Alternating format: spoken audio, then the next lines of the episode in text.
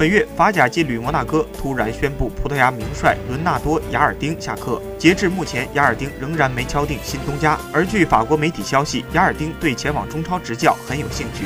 但前提是他必须获得一份超高的薪水。据了解，早在两年前，雅尔丁就开始收到中超俱乐部提供的巨额报价，最高曾达到年薪一千二百万欧元。本赛季中超即将闭幕，待进入休赛期之后，仍会有中超俱乐部对雅尔丁产生兴趣。